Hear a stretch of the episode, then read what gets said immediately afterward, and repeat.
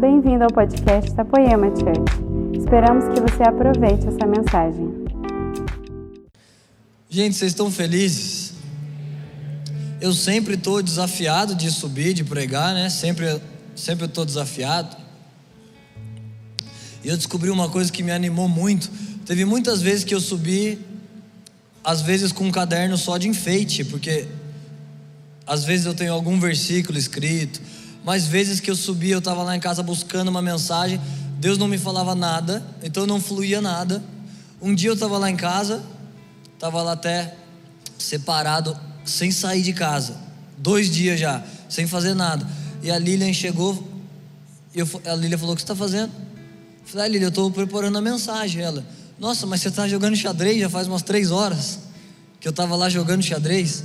Eu estava tentando aprender, já desisti de xadrez. Mas eu estava lá jogando porque eu estou lá fiel a Deus com o meu caderno, dizendo: Deus, o que o Senhor quer falar? Então Deus não diz nada. E eu não quero inventar um texto. Eu não quero inventar uma coisa. Então tem vezes que só eu subo sem nada. Agora, um dia desses que eu subi sem nada, tem um profeta aqui na igreja. Ele não sobe aqui, quem sabe você não conhece, mas ele é um profeta que profetiza. Ele não profetiza assim, ó. Eis que Deus tem uma coisa grande na sua vida. Não é essa profecia evangélica. É umas profecias assim, lá no âmago da alma. Ele é um profeta, nós reconhecemos ele como um profeta de Deus. Mas algum dia desses eu subi e falei: Deus, será que está certo isso aqui que eu estou fazendo? Eu tentei assim, me dedicar num esboço, mas eu não tinha, mas eu quero ouvir a Deus. Eu não quero produzir uma coisa de religião. Então eu estava meio subindo assim, né? Dessa maneira. E esse profeta parou fechei o olho, eu sabia que ele iria profetizar uma coisa para mim. Ele falou: Cara, eu vi alguém entregando o microfone na sua mão, e quando você ia pegar, isso era uma areia, desintegrava no, no chão assim. E, e Deus me dizia que você não estava nem aí, que você não se importa, que Ele não te chamou por causa disso, que não te importa microfones ou, ou palcos, você não está importado com isso, mas a hora que desintegrava, tudo aquilo juntava de novo e voltava para sua mão. E Deus falava: Não, toma, vai. Então aquela profecia me encorajou. Eu falei: Nossa Deus, eu estava lá pensando, perguntando dentro de mim. Porque sempre que eu venho eu estou desafiado. Eu nunca fiz um esboço, uma coisa assim, um esboço tão bom. E eu já falei para vocês, né? mais de 10 anos que nós estamos aqui nessa jornada, eu poderia fazer um esboço muito bom, porque já tenho milhares de horas de pregação. Quem sabe vocês também poderiam. Você coloca, você monta uma coisa. Mas teve vezes que eu fiz e eu pregava e eu descia, alguém dizia: "Nossa, foi muito bom, cara". Mas eu ficava pensando: "Deus, mas não parece que assim a palavra nunca volta vazia, ela sempre toca alguém. Alguém sempre vai receber uma coisa de Deus, porque é a palavra de Deus mas eu estava meio um pouco cansado de fazer um esboço. Aí um dia que eu falei, Deus, para mim eu não aguento. Ou o Senhor precisa revelar uma coisa, falar, ou eu passo vergonha lá. E um apóstolo me disse uma coisa, amigo do, do, do Mark, essa aqui é a mais forte de todas, muito boa. Ele disse que quando, quando alguém, quando um pregador vai falar uma mensagem, e ele não tem exatamente nenhuma coisa a dizer, ele se assemelha a Jesus na cruz, pela vergonha e humilhação que Jesus está lá e as pessoas estão dizendo: Nossa, desce daí, vai fazer nada, porque está todo mundo esperando que esse homem que disse ser o Messias faça algum poder e desça daquela cruz. Então esse cara diz: quando um pregador não tem uma mensagem, ele está sentindo um pouco daquele sentimento, porque ele está diante do povo pronto para ser humilhado, porque isso pode dar errado, né? Pode dar certo e Deus pode falar uma coisa, ou pode dar errado e eu posso não ouvir a Deus. E nesse caso, o pregador seria humilhado. O que você percebe que não é um problema para Deus. Deus. Deus gosta um pouco de humilhar pessoas. Você lembra a história do Brisa? Quem sabe você viu na igreja e falou, cara, homem de Deus. Mas ele estava lá em cinco empregos, comendo o resto de uns lanches para. Isso é uma coisa um pouco humilhante, você não acha? Quem gostaria de fazer uma coisa desse tipo? Ou esse evangelho que nós amamos, que nós somos perdoados? O maior mensageiro desse evangelho, apóstolo Paulo. E como ele terminou sozinho, na cadeia, escrevendo cartas, entregue a, a ser martirizado. Então, quem gostaria desse fim? Quem gostaria de comer resto? Ninguém gostaria de ser humilhado. Mas tem uma coisa boa sobre a humilhação, porque a humilhação, porque Deus gosta de humilhar alguém? Porque a humilhação precede a glória. Alguém pode falar amém? Enquanto nesse corpo, de certa maneira, nós somos humilhados, porque esse corpo vai gastando, você vai ficando mais velho. Situações que te humilham, elas estão precedendo, você está semeando no mundo espiritual situações de glória.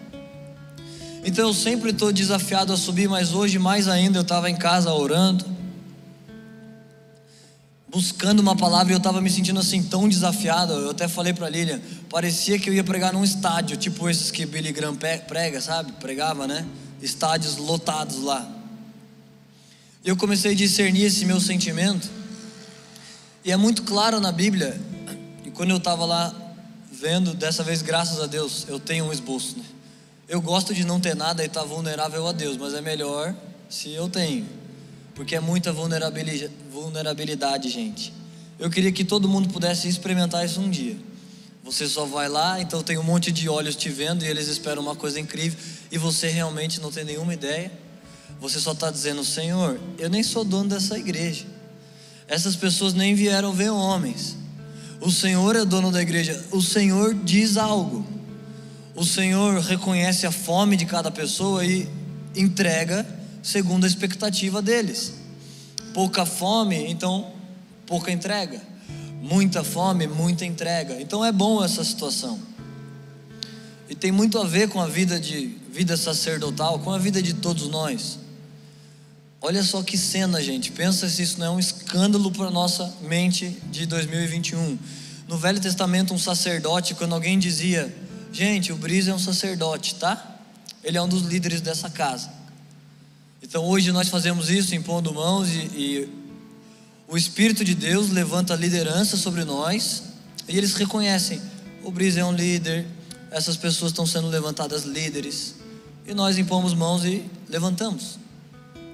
Mas no Velho Testamento, sabe como isso era feito? O sacerdote vinha aqui na frente da congregação. Então ficava nu. Está lá em Êxodo, você vai ler. Ficava nu diante do povo. Então traziam um cordeiro ao altar e sacrificava o cordeiro e saía sangue. Pensa só que coisa, que ritual. Pensa se isso era um pouco atrativo para fazer um espetáculo. Um monte de sangue aqui, um cara pelado na frente. E esse sangue do, do, do cordeiro era passado na ponta da orelha desse homem. Graças a Deus a gente não tem que fazer isso hoje, né? Mas era um símbolo profético, significa os líderes, os sacerdotes, eles estão nus, prontos a ser humilhados. Nenhum de nós é perfeito, mas a imperfeição dos líderes aparece mais, porque eles estão mais à mostras. A vida deles é mais pública. O sangue na orelha significa eles não podem ouvir qualquer coisa o, o ouvido deles foi separado a Deus. Isso não é só líder dessa casa, isso é cada sacerdote, que somos nós, vocês sabem isso, né? A igreja é o povo exclusivo, os sacerdotes não ouvem qualquer coisa. Tinha sangue na mão deles, sacerdotes não tocam, eles não fazem qualquer obra. A obra que eles fazem, aonde eles tocam, isso está consagrado, separado a Deus. Lembra que Davi pergunta: Deus, quem subirá ao monte? Quem que vai te alcançar, Senhor? Porque o Senhor é um Deus tão santo. Quem pode agradar seu coração? E Deus responde: aqueles de mãos limpas e coração puro. Aqueles que não seguraram em microfone para montar império próprio. Aqueles que não pregaram para si, que não pregaram uma mensagem inofensiva só para agradar pessoas. Homens de mãos limpas aqueles que não fizeram obras para acumular glórias para si, e de coração puro, homens que estavam só prontos a obedecer a Deus com o coração separado a Deus. Então, sangue na mão do sacerdote significava isso, obras, e também tinha sangue no, no dedo do pé direito dele, que significa caminhada, a maneira que o sacerdote caminha. Você sabe que esse sangue de animal aponta para o sangue do cordeiro que foi derramado. Jesus era o cordeiro de Deus. Então, o cordeiro do Antigo Testamento aponta para o cordeiro do Novo, que o sangue dele sobre a sua orelha, sobre a sua mão, sobre o seu pé, te dá uma caminhada reta, pura, limpa. Então tudo isso estava lá prefigurado naquele altar de sacrifício de sangue, um banho de sangue na frente da igreja. Aí os sacerdotes nus de uma fala de uma transparência, de uma vulnerabilidade. Então tudo isso é bíblico e é bom, mas quando Deus fala uma mensagem, é bom também. Então eu tenho certeza que eu estou trazendo uma mensagem que eu ouvi de Deus. Eu sei que ela é para mim, e você tem que saber se ela é para você. Você é um sacerdote responsável diante de Deus. Você sabe, Senhor, não, não é muito para mim. Tomara que isso abençoe as pessoas. Ou você tem que saber, não é para mim, Senhor.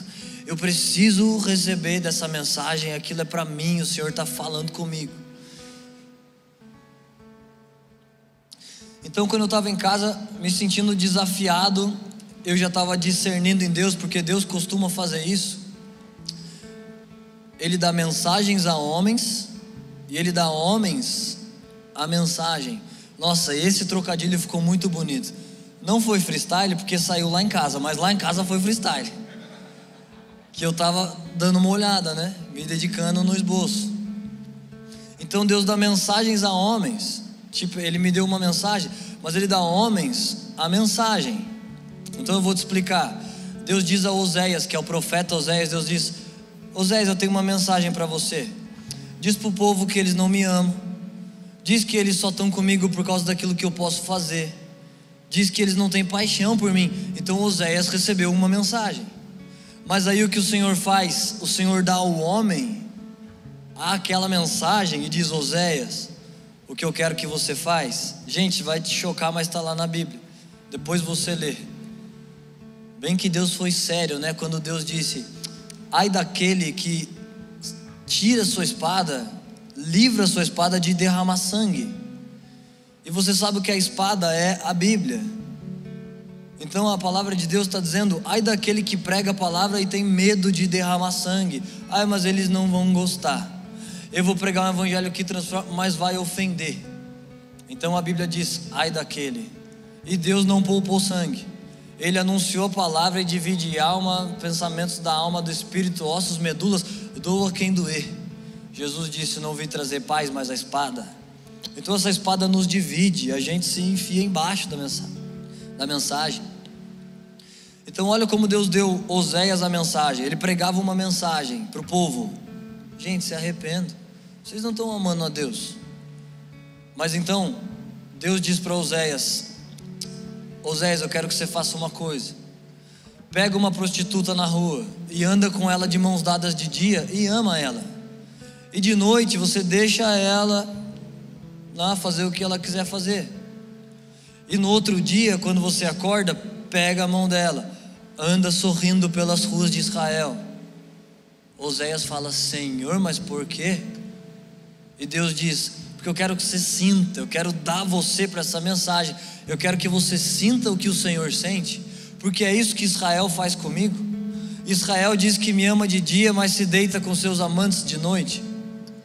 Então, de dia, quando está tudo bem e há sol e as coisas não estão difíceis, e a noite não chegou sobre nós. De dia, quando você está um emprego só, então tudo está bem e o sol nasceu para você, você está lá, você ama o Senhor, mas quando a noite vem, então você, ah, deixa, não dá, eu vou lá me dedicar para os meus próprios prazeres. E, e muitas vezes, esses prazeres são lícitos, porque se são errados, você já sabe, né? Fala, nossa, isso aqui é um pouco errado. Mas lembra, a Bíblia diz numa parábola do banquete que o dono do banquete, Jesus, convidou pessoas. E alguns falaram: Eu não posso, Deus, eu estou cuidando da minha casa, eu acabei de casar, eu estou administrando minhas terras. Isso são coisas lícitas. Mas a verdade da parábola é que esse banquete era do reino de Deus e essas pessoas não entraram porque estavam envolvidas demais com questões da própria vida. Então, de dia, quando as coisas vão bem, elas amam a Deus, mas de noite, não. E Oséias teve que fazer isso. Então eu estava me sentindo tão desafiado que eu sabia, é uma mensagem que fala sobre desafio. Eu poderia falar um monte. Um monte de desafios que eu tenho vivido nos últimos tempos. Você iria até ficar cansado de ouvir. Mas eu estava discernindo o meu sentimento e eu estou mais desafiado do que o comum. Eu quero te falar sobre esse evangelho, sobre essa mensagem de Jesus que desafia que me desafia, que te desafia. Alguma vez no passado eu já pensei assim: nossa, quando eu tiver 10 anos de convertido, nossa, eu vou ser muito de Deus. Aí eu já tinha alguns meses, eu já tinha lido a Bíblia, não sei quantas vezes, talvez duas. Mas eu pensei, quando eu tiver 10 anos, então eu já vou saber tudo, então eu não vou ter mais pecado nenhum, e aí vai estar tranquilo, não vai mais precisar nada. Tipo assim, eu estava pensando, eu vou alcançar um nível de fé, tipo renda passiva, sabe renda passiva? Um dia eu falei para um amigo meu, eu falei, cara, eu não queria ser rico, eu só queria ganhar um dinheiro por mês que eu não sou capaz de gastar, que fica lá entrando na minha conta e é tanto que eu não consigo nem gastar. Tipo como uma renda passiva, se você deixa lá, alguém me perguntou se você ganha na Mega Sena, o prêmio era uns 80 milhões ou 180 milhões. Você investe aonde? Eu falei, nossa, na poupança mesmo.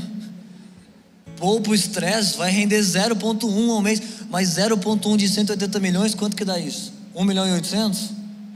Quem sabe? Mas é bastante, dá para viver, né? Mesmo se fosse 180 mil, porque tem investimentos que rendem mais, ações, mas com 180 milhões, não precisa se preocupar com nada, coloca na poupança, vive lá com 0,1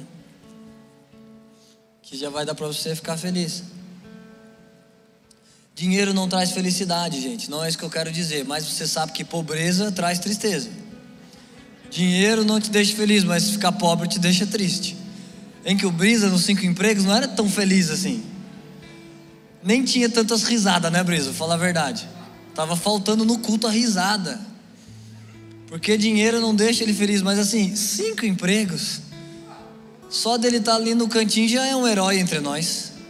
De estar tá congregando né, nessa época de cinco empregos. O que, que eu estava falando mesmo? Ah, tá. Então eu pensava, tipo assim, uma renda passiva da fé. Eu já fiz tanto, eu já li tanto, eu já trabalhei tanto, sacrifiquei tanto, que agora eu estou bem, eu posso ali ficar calmo, tranquilo, né? Fazer lá, Deus já deve estar feliz já somei os pontos que Deus precisava. E daí, nesse meu início de fé, eu perguntei para uns homens lá de 20 anos, eu perguntei para o Schubert, eu falei, Schubert, mas assim, o que mais que você tem que fazer? Deus já está super feliz com você, né? Você é um missionário, já prega há muitos anos, você já está santo, você não tem vontade de usar droga, não tem vontade de pegar mulher. Você não faz, você está livre já. Mais de 20 anos, eu não sei se você sabe, mas Schubert era lá um gerente de uma boate drogado americano vivia de heroína, prostitutas, mas mais de 20 anos. E eu pensava, não deve estar tá faltando mais nada. Essa fé não deve estar tá mais requerendo nada dele, já está bom, agora só prega às vezes. Mas aí quando deu 10 anos de conversão, que eu tenho um pouco mais, eu descobri isso, que os desafios, se essa fé não te desafia, se você está bem, se você só senta, vai embora, não é uma fé verdadeira, não é o evangelho real. E eu quero te falar isso porque eu tenho essa obrigação, né? De estar transparente, de estar nu, de ser honesto com você. É a fé da Bíblia. Olha como isso começou, Mateus 4. Eu não vou ler tudo, mas você pode anotar por aí. Mas o dono dessa fé, Jesus que anuncia esse evangelho, olha como isso tudo começa. Homens estão na praia, eles estão pescando, lançando suas redes, estão lá conversando. Então aparece um homem vestido de branco. E os pescadores estão lá, jovens pescadores, pecadores também. Engasguei aqui que eram as duas coisas. Jesus chega diante deles e fala: Vinde a mim, eu vos farei pescadores de homens. Então eu sei que tem, tem uma certa necessidade hoje de que tudo seja muito didático, né? Uma pregação bem didática faça isso, isso, isso, aquilo, bem prática para que a gente possa entender e também para que seja uma pregação popular. Mas tem muitas coisas lá de Jesus que me desafiam até hoje, me provocam. Olha o quão didático Jesus foi. Os caras estão pescando peixes. Jesus diz: Vinde a mim que eu vos farei pescadores de homens. Não dá para entender, isso não é prático. E é claro, eu estou dizendo, líderes têm que ser práticos em muitas coisas. Líderes são líderes porque eles têm respostas. Se você é um líder, mas você não tem respostas, então você não está liderando. Se você foi chamado por Deus para liderar pessoas, é porque Deus te escolheu e Ele te dá respostas. Mas nem tudo, nem tudo pode ser respondido, e nem tudo pode ser respondido de um jeito prático porque a nossa fé é espiritual. Ou como você faz isso? Pesca homens. Você vai ler lá em Mateus 4. Jesus não falou, não, gente, eu vou explicar para vocês. Pescar homens é mais uma metáfora, sabe? É porque eu sou o Messias, aquele lá que foi profetizado, a gente vai ganhar almas. Jesus não dá explicações. Olha o quão desafiador isso era para jovens que estavam lá pescando. Eles nunca tinham ouvido uma coisa desse tipo. Quem é que está dizendo isso? E que cara maluco que simplesmente vem. Então eles têm carreiras prontas. Eles são filhos de pescadores, netos de pescadores, eles estão pescando. Construindo sua vida, montando, puxando redes, coloca no barco, vende peixes no mercado, pesca de novo. Então tem uma carreira pronta, um, estilo de vida da época que era o estilo de vida deles. Mas então esse homem Jesus chama eles para um desafio que eles não sabem o que é. Jesus não tinha dito: Ah, gente, comigo vocês vão ter poderes. É, a gente põe a mão, expulsa demônios. Jesus não prometeu nada. Ele só disse: Vinde a mim, e eu vos, e eu vos farei pescadores de homens. Então eles viram as costas para suas vidas bem definidas. Pensa o tanto de impacto que isso tinha, quem sabe teve na sua teve na minha. Eu não lembrava dessa história, mas esses dias eu estava com um líder aqui da casa, ele me lembrou dessa história. No início que eu resolvi vir para a igreja e comecei a trabalhar na igreja. O Leandro teve um sonho comigo, ele sonhou que eu estava construindo uma casa de dois andares, a casa era grande e bonita. E eu nunca nem contei isso para vocês, né? Eu acho bom vocês saberem, só para a gente se conhecer um pouco mais mas é uma história que estava esquecida, então eu nunca contei ela de púlpito.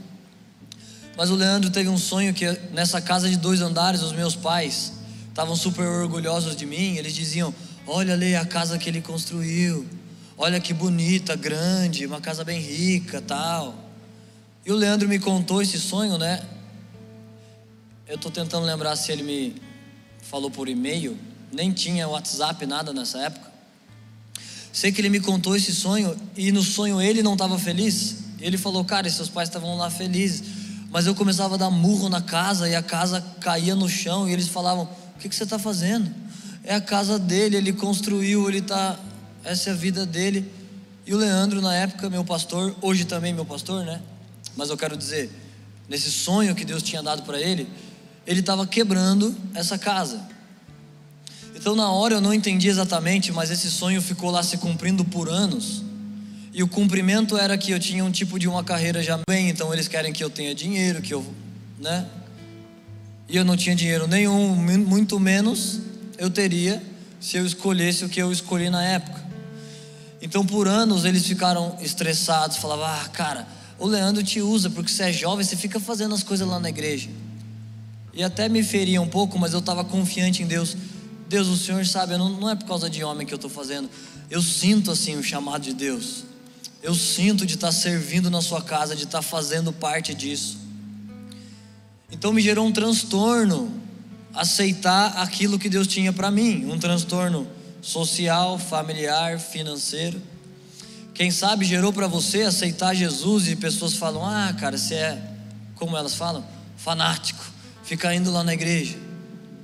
Então pensa o desafio que esses homens toparam, fanáticos, com as suas vidas quietas e definidas, seguem um homem que a única promessa é fazê-los pescadores de homens. Então pensa se você largaria, se você e eu faríamos isso, como assim, Senhor, pescar homens? Mas eu vou viver, eu vou ganhar quanto para fazer isso? Eu não estou dizendo de jeito nenhum que você tem que largar suas coisas e vir para a igreja. Você tem que viver a mensagem que a sua família espiritual, essa casa prega para você de intimidade, de sacerdócio. Então, nesse lugar, Jesus te diz exatamente aonde ele te quer. E se ele te quiser por aqui, então sua vocação vai ser ministerial. E se ele não te quiser, de qualquer maneira, essa fé vai te desafiar de alguma maneira. De qualquer jeito, isso vai te desafiar. Jesus é o dono desse evangelho, dessa fé. Ele desafia os seus discípulos. Então eles topam. Você sabe a história: muitos morrem crucificados, torturados, apedrejados. Eles começam a anunciar esse evangelho que nos alcançou, que te fez estar sentado aqui, pelo evangelho desses discípulos que foram desafiados. E o evangelho deles, escrito para nós, está lá nos desafiando. Então, qual é a chance de a gente ter uma fé viva que não desafia mais? que essa fé não te provoca, que você fala, não, cara, já está tudo bem, eu já venho aqui na igreja, eu já estou tranquilo. Não, essa fé tem que te provocar de alguma maneira. Eu contei um testemunho aqui esses dias, que eu estava ali sentado e senti um desafio assim de Deus de fazer uma oferta de sacrifício. Realmente fazia muito tempo que eu não fazia. Eu sempre faço ofertas, mas tem uma categoria na Bíblia de ofertas que se chamam ofertas de sacrifício. Então eu estava pensando em fazer, eu falei, nossa Deus, sério? E eu pensei por alguns segundos, eu pensei, Deus, mas eu já tenho dado tanto. Sério que eu preciso fazer isso? Nossa, vai me custar tanto, porque é tipo um sacrifício, né? Se não te custa, não é um sacrifício. Lembra Davi, o homem que tem muita moral com Deus, que a Bíblia chama homem segundo o coração de Deus. Davi disse: Eu quero ofertar a Deus. Alguém disse: Eu te dou, Davi. Se você vai usar esse campo, esse terreno para fazer um sacrifício, não precisa pagar. E Davi responde: Não, eu não darei ao Senhor algo que não me custe nada. Então você não procura numa matemática humana um jeito de dar para Deus como menos te afete. Você procura numa matemática de devoção espiritual de dar para Deus de um jeito que te aflige que te coloca como um sacrifício vivo a Deus. Então, depois de anos de fé, mas eu pensei por alguns segundos, falei: Deus, será que eu preciso fazer uma oferta dessa? Só que quando eu pensei isso, eu já me repreendi e falei: Nossa, você está pensando que você é quem? Essa fé provoca qualquer homem, provoca o apóstolo Paulo. Ela chama todos os homens a darem mais, a fazer mais. Todos os homens e mulheres a adorar mais. Se a sua fé está de um jeito que você adora sempre da mesma maneira, então você sempre está lá no mesmo culto. Se a sua fé está assim, como se diz mesmo essa palavra? Tipo, domesticada. Ah, minha fé está aqui, não me provoca mais. O que, que você tem vivido em Deus? Pensado? Ah, cara. Ah, não sei, tipo assim, né? Fui lá na igreja, não, eu estou falando sua fé pessoal com Deus. O que Deus tem te falado, te pedido, porque é uma lei viva. É uma fé viva, ela vai ela fica te desafiando sempre. E eu comecei a procurar esses desafios na Bíblia, eu achei milhares, mas eu quero só te mostrar uns. Esse é um desafio que eu às vezes eu enfrento, mas enfrentei muito. Jeremias 1:17, olha como Deus gosta de desafio. Deus diz para Jeremias: Jeremias, você vai se pôr diante do povo para profetizar. Quando você chegar lá, não trema seus joelhos para que eu não te faça passar vergonha. Em outras versões, não sinta medo, para que eu não faça você sentir mais medo ainda. Então Deus está dizendo, Jeremias, você está desafiado, vai diante do povo e não fica com vergonha e não fica com medo. Então, quantas vezes que eu estou subindo, eu falo, Deus, nossa, o Senhor sabe, eu nem queria. Alguém um dia me abraçou e falou: Cara, perdão, cara. Às vezes eu penso mal de você, cara. Às vezes eu, eu queria pregar também. E eu só falando: Nossa, Deus. Com certeza ele não sabe o que está falando. Com certeza ele não sabe. Você não calcula uma coisa dessa. Você não pede para fazer. Você está lá, nas mãos de Deus. Eu não estou feliz ficando em casa. Quando eu contei para vocês, dois dias tentando ouvir a Deus, eu não estou feliz. Eu não estou comendo, eu não estou bebendo, eu não estou fazendo nada. Eu estou lá tentando ser fiel à voz de Deus. Eu preferia estar lá no meu trabalho, trabalhando e sendo fiel a Deus, em, trabalhando de outra maneira, como esse jovem que me abraçou. Ele está no trabalho dele dizendo: Eu queria ser igual a você. Eu estou no meu dizendo: Eu queria ser igual a você. Eu queria estar fiel a Deus na sua função. Você é homem de Deus, tanto quanto eu. Deus não olha esses títulos, mas você não precisa fazer algumas coisas que eu preciso. E eu gostaria de, de, de ser como você, mas no lugar dele de fé, a fé dele o desafia. E no meu lugar de fé, a minha fé me desafia. Eu sei no meu coração, se eu tremo meus joelhos, o Senhor vai me envergonhar. Eu não vou tremer, Jesus. Eu não pedi para estar diante de homens, eu nem acho isso. Isso nem tem grande valor para mim. O meu valor é estar diante do Senhor, mas eu me alegro em comunicar o que o Senhor diz. Mas isso não tem meu coração. Isso não é uma coisa humana para mim. Então, um desafio que Deus está lá chamando pessoas. Deus diz para Josué: Josué, seja forte e corajoso. Eu tenho uma terra para te dar. Moisés morreu. Quem vai liderar o povo é você. E Josué está dizendo: Senhor, mas Moisés, olha as coisas que Moisés fazia. Eu não posso. Mas o Senhor diz: seja forte e corajoso. Então a fé ainda desafia Jeremias, ainda desafia Josué. Abraão, velho de dias. Abraão foi um herói para Deus. Vocês acreditam que tem um lugar no céu que tem o nome de Abraão? Se chama Seio de Abraão. É a pré-sala do céu. Se você morrer salvo, se você morrer salvo, você vai lá para o seio de Abraão. Você não vai direto para o céu e você nem fica num pause até que tudo aconteça, até que o dia apocalíptico aconteça, mas você fica lá no seio de Abraão. Mas Abraão, velho de dias, e Deus falou: Abraão, eu vou te dar um filho. Então ele já era um patriarca para a nação, ele já tinha muitas conquistas com Deus, mas a fé de Abraão ainda está desafiando Abraão. Sempre a nossa fé está nos desafiando. Se você conseguiu domesticar a sua fé, significa só você encontrou um lugar morno para viver.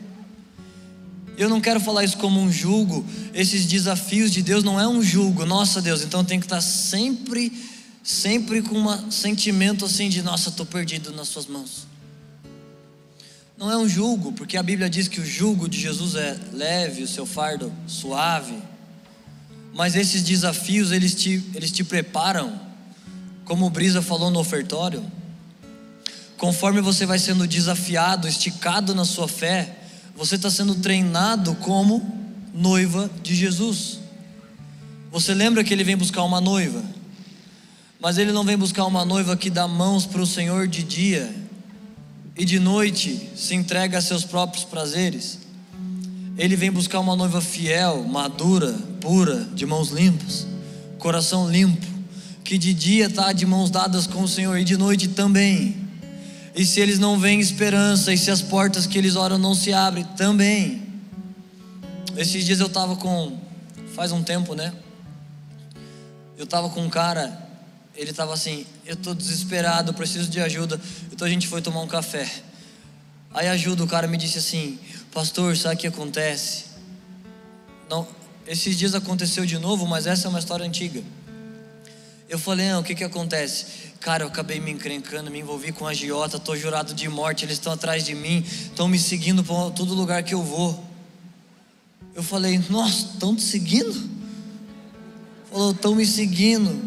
Eu falei, nossa, quase que eu já fui dar um tchauzinho assim, falei, assim, Gente, eu não tô, sou amigo dele, não tenho dinheiro, nada disso.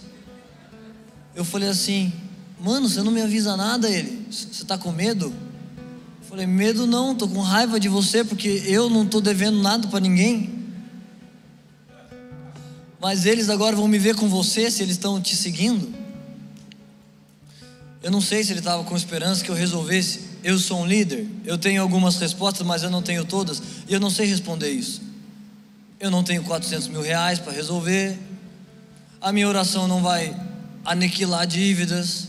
Tem vários dons do Espírito, mas de apagar dívidas, eu não conheço e eu também não tenho, até gostaria, né?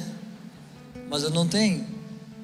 Então o que eu posso fazer? Cara, Jesus é dono da sua fé, você está desafiado, vai lá, apresenta a causa diante dele. Eu não sei como fazer. Eu sou um líder, mas eu não tenho todas as respostas. Você tem que ir lá diante de Deus, nesse desafio que você se enfiou, né? Eu não acho que Deus te propôs, mas foi um cenário que desafiou, que fez ele assim, se aquecer mais com Deus. Olha como Deus tá, fica promovendo desafios. O jovem rico, quase que ele chega num estágio de fé que não há mais desafios. Ele diz: Eu já sou crente, eu já estou sentado nos domingos, para mim está tranquilo, cara. Eu já fui livre dos pecados, eu não preciso fazer mais nada. Ele diz: Jesus, o que eu faço para entrar no reino? Jesus diz: Você está cumprindo a lei? Já cumpro, Senhor. Já observei os mandamentos e cumpro todos. E olha a fé viva que desafia se essa fé viva não poupou os apóstolos que anunciaram o Evangelho, não poupou o próprio Jesus que foi esmagado pela ira de Deus, por que existe um lugar em 2021 que o Evangelho não te provoca mais? Que essa fé não te desafia mais? O jovem rico era próspero, então suas questões financeiras resolvidas, suas questões espirituais resolvidas, ele observa toda a lei, mas Jesus diz: Ah, então faz uma outra coisinha aqui para mim. Vende tudo o que você tem e me segue. Significa uma fé viva que te desafia, que te provoca. Olha o que Jesus diz para a igreja de Sardes. Jesus diz: "Eu conheço, eu conheço vocês. Sei que vocês têm fama de que vivem, mas estão mortos." Então isso é uma igreja. Era uma igreja de crentes. E mesmo que os crentes ou que alguém ficasse impressionado dizendo: "Que legal, cara, a igreja." Mas o que Jesus dizia, vocês parecem que estão vivos, mas estão mortos. Então, uma fé que desafia. Jesus disse para a igreja de Laodiceia: Eu conheço tuas obras. Então, eles tinham obras. E você sabe que a fé te exige obras. Quando você se colocar lá diante de Deus, você vai ter que ter cumprido esses textos, vai ter que ser forte e corajoso. Vai ter que ser como Jesus disse: seja forte, porque eu venci o mundo. Você vai ter que ser forte. Você não vai poder ter medo, então, enterrar seus talentos. Você vai ter que apresentar para Jesus: Jesus, o Senhor me deu e eu multipliquei. Porque você sabe na parábola: se você disser, Senhor, eu fiquei com medo, a minha fé já não me desafiava mais. Então, assim, para não desandar de vez, eu escondi minha fé assim, bem quietinha, mas ela está aqui, ó eu sou crente, Senhor Jesus, Deus, Pai, Filho, Espírito Santo, batizado. Mas se você enterrou essa fé, se ela não frutificou, se ela não, se ela não te produziu mais frutos, o Senhor dessa parábola ele vai dizer: não, você não pode entrar. E o pouco que você guardou vai ser dado para aquele que a fé desafiou, que, que promoveu mais frutos, que buscou mais fome, que não estava feliz, que viveu uma fé viva, porque através dessa fé viva, desses desafios que vão te puxando para os lados, Deus vai treinando o seu caráter de noiva, para que suas obras sejam limpas. Nossa, essa eu estava lendo, me chocou demais. Essa da igreja de Sardes. Jesus também diz para eles: Eu vi suas obras, mas não achei elas perfeitas. Então, por que a fé está nos desafiando para que as nossas obras sejam perfeitas aos olhos de Deus? Não é uma coisa pesada, difícil, mas se você está em intimidade com Deus, o jugo dele é leve, o fardo dele é suave. Você só vai andando com Jesus e a sua fé te fala: Cara, eu preciso adorar um pouco mais. Eu preciso buscar Deus na minha casa um pouco mais. Mesmo se você não tem duas, três horas para ficar lá mexendo na Bíblia ou pondo adorações. Mas na sua medida, na sua vida, essa fé vai te pedir um pouco mais. Ela sempre vai te pedir, ela sempre vai te desafiar, sempre vai te pôr uma semente de um assunto que você está lá pensando. Cara, eu preciso ser mais dócil. Ah, eu preciso ser mais generoso. Eu preciso confiar mais, ofertar mais. Se você encontra um lugar que essa fé não te custa mais nada, que ela não te desafia mais nada, não é a fé que Jesus anunciou, porque a Jesus custou tudo. Aos homens que ele anunciou, custou tudo. E esses homens anunciaram para nós. E esse anúncio é bem desafiador. Eu não sei o quanto você está, quando você vem na igreja, escuta palavras. Tem algumas que eu escuto e eu falo, nosso Deus, Senhor, eu estou tão longe. Eu preciso alcançar essa palavra, viver isso. Tem algumas que eu prego que eu estou pensando, Deus, eu preciso ser mais de Deus. Eu preciso me parecer melhor, porque a fé está lá me desafiando. Então é claro que o Evangelho, todos podem vir, todos podem chegar. O Evangelho é inclusivo, você pode vir. Você sabe essa frase antiga? Deus te aceita como você é, mas não te deixa como você está. Porque essa fé te desafia pregações, canções, problemas, a sua vida pessoal, com as suas aflições que eu não conheço, mas tudo isso te desafia. E o Evangelho é inclusivo para que qualquer pessoa receba, mas ele também é transformador. Ninguém poderá dizer na porta do céu: Senhor, não tenho nenhum fruto de transformação, não tenho frutos do Espírito. Mas, Senhor, todos são iguais, o Evangelho é inclusivo a todos. Ele é inclusivo e transformador. Ele aceita que nós chegamos até aqui, mas ele nos desafia para que a gente vá para um outro lugar. Alguém pode falar amém? Quantos querem alcançar esse desafio? Eu não falo como alguém que está aprovado em todos os desafios de fé. Eu penso uns que eu estou cultivando esse desafio. Eu sempre falo, Deus me ajuda a fazer isso. Eu até pensei, né, com esse cara lá que estava tal, essa situação do agiota. Eu pensei, Deus, imagina se esse agiota me pega e fala para mim, você é pastor desse cara? Eu falei, é, parece que sim. Ele diz, então, Jesus que você prega, se deu pelas suas ovelhas, você se daria por ele? E eu teria que ser honesto dizendo: não. Porque eu tenho uma filhinha de seis meses, esse cara se enfiou nos negócios, eu não ia dar minha vida para resolver. Então eu penso, Senhor, mas ninguém tem maior amor do que este, do que dar a sua vida pelos irmãos. Um dia lá, numa, numa, numa conferência, tem um cara, esqueci o nome dele agora. Ah, lembrei, Francis Chan ele iniciou, abriu uma conferência, pregou de joelhos, leu aquele texto de Paulo que ele disse: Senhor, já não vivo mais eu, mas Cristo que vive em mim. E ele falou esse texto, mas eu conheço a vida dele, não de perto, mas eu sei coisas que ele faz. Eu sei que ele abriu mão de uma igreja gigante que resolvia tudo que ele precisava humanamente. Então ele disse: Senhor, ele abriu mão disso para ser líder de um GC de cinco, seis pessoas, uma fé que desafia não está dominado, a fé não aceita ser domesticada. Se você acertou muito essa semana e você pensa no culto, ah, cara, Deus está feliz comigo. Ah, já está dominado, eu já apavorei essa semana. Essa fé não está. Você tem que ir de novo, como alguém que não fez nada, como alguém que não tem mérito nenhum, dizer: Senhor, eu sou um homem miserável, pelo amor de Deus, me ajuda, toca meu coração. Não me deixa fazer uma coisa de religião. Me ajuda a fazer uma coisa que toque seu coração. Todo mundo está desafiado pela fé. Como diz a Bíblia, não há um justo sequer. Todos pecaram e estão destituídos da glória. Todos estão carentes da glória. Nós precisamos dessa glória. E eu vi esse cara, isso faz uns anos, pregando esse texto. Eu falei, Deus, eu conheço esse texto. Paulo está dizendo: já não sou mais eu quem vivo, mas Cristo vive em mim. Eu até sei pregar esse texto, mas entre mim e o Senhor, Deus, nós sabemos que eu vivo sim, né? Eu ainda estou bem vivo, eu não estou crucificado. Eu não cheguei nesse nível. Então a fé está lá me desafiando. Eu sei a verdade sobre mim. Uma lei viva que está lá me pedindo mais. Então eu quero amar mais. Eu quero meditar mais nas coisas de Deus, na Bíblia. Eu quero adorar mais. Então, como Paulo diz, mas de repente uma lei que opera em mim, que o que eu quero eu não faço, e o que eu não quero eu faço. E nessa luta, nessa guerra, isso não é um fardo pesado demais para nós, mas é um presente de Deus para nós. À medida que esses desafios vão te puxando, você pode não estar tá percebendo, mas isso vai te treinando para quem você será na eternidade. Você sabe que você vai existir eternamente.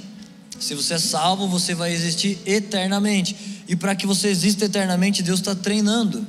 Porque a carcassinha que a gente é não dá. O nível de fé que você chegou não é suficiente, precisa crescer. Então, à medida que esses desafios te puxam, você vai se tornando quem você precisa ser na eternidade. Você pode ficar de pé? Então percebe como isso é um presente. Eu não quero que pareça pesado para vocês. Às vezes lá na minha fé com Deus parece um pouco pesado. Eu falo Deus, mas eu, nossa, eu não, eu estou fazendo tanto. Eu estou sentando o máximo de pessoas que eu consigo. Eu estou tentando ajudar, mas eu preciso ajudar minha própria casa, minha própria vida, minha própria família.